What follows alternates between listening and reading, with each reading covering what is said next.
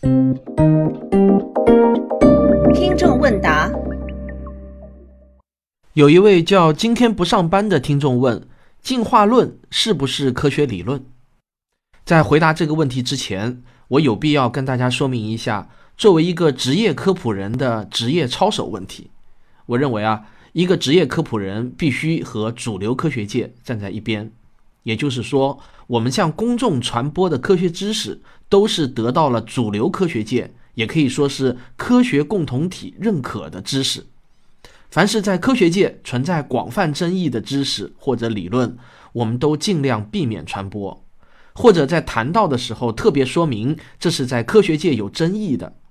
而我们如果不特别说明，就表明这部分的知识是经过了我们的审定，认为确实是属于主流科学界的共识，才会传播给大家。当然，我们有可能犯错，但这不能是主观上的故意。但是大家也知道，一般来说呢，没有哪一个理论或者观点是被百分之百接受的。即便是在科学家群体中，我说的不是民科啊，是真正的科学家群体，也是有反对广义相对论的。反对标准粒子模型的这些啊都不奇怪，但是这些反对的声音呢都不是主流，而且也仅限于学术圈内的讨论。好了，那么有了这个前提，我就可以来谈为什么说进化论是科学理论了。这在科学共同体中是被广泛接受的共识。现在很多人认为进化论翻译为演化论更恰当，这一点呢我也表示同意。但是由于历史原因啊，进化论已经成了约定俗成的名词。那么我们今天呢，就还是把它叫进化论吧。首先呢，我们可以先从几个大的方面来看。第一，你去翻看任何一本，注意啊，我说的是任何一本科学史的学术专著，只要是正儿八经的学院派的科学史专家写的书，一定要讲达尔文和他的进化论的。并且啊，没有哪一本科学史专著会对进化论是否是科学理论提出质疑。如果你发现有反例的话，请一定要告诉我。不过特别说明一下，现代的进化论与达尔文时代的进化论已经不可同日而语了，但他们依然是一脉相承的。第二，美国不教进化论是个很低级的谣言。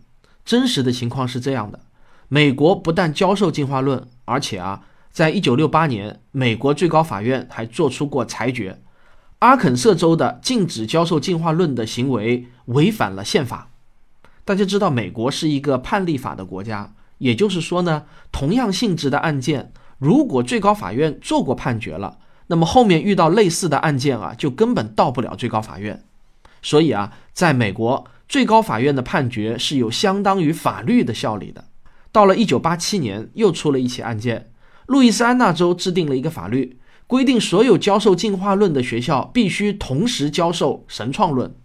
结果呢，美国最高法院裁决这个法律违反了宪法，因为违反了宪法第一修正案中不得确立国教的条款。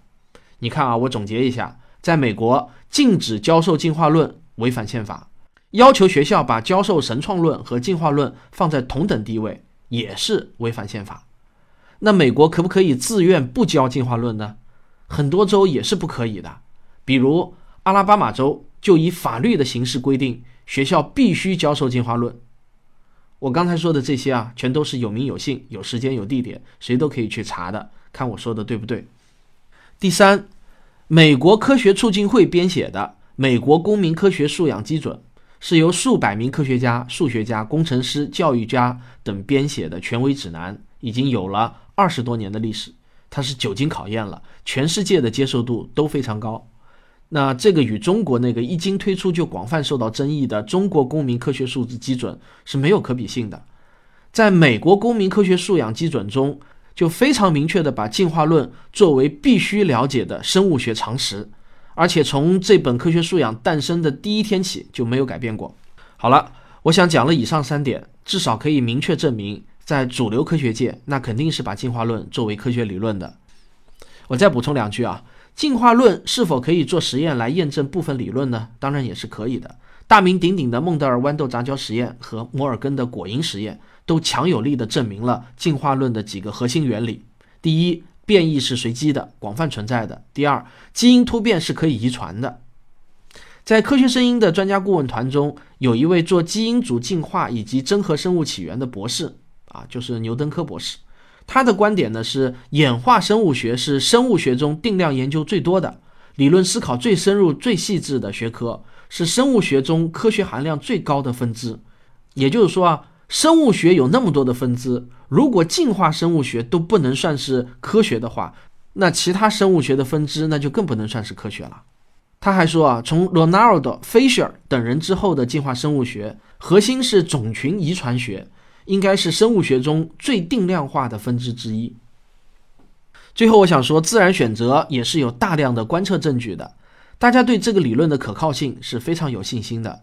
当然了，能在实验室的严格控制下重复实验，可靠性会更高。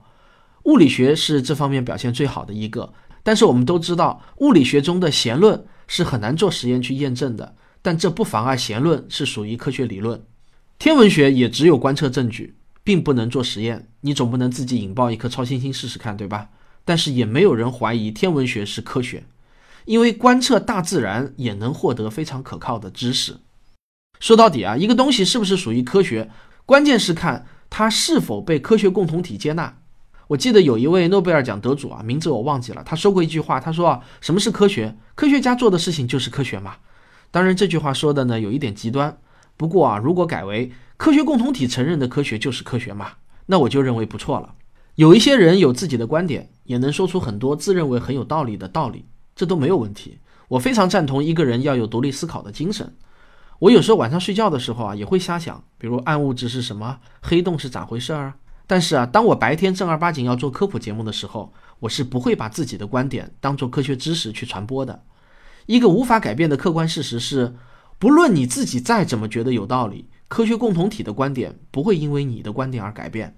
再退一万步讲，即便将来进化论被证伪了，被发现是错误的理论，比如我们在寒武纪居然找到了猿人的化石，在古生代就找到了哺乳动物的化石。但这也不能改变进化论今天是科学理论的事实，这是因为科学理论从来就不是真理。好，这个问题就回答到这里，我们下期再见。科学声音。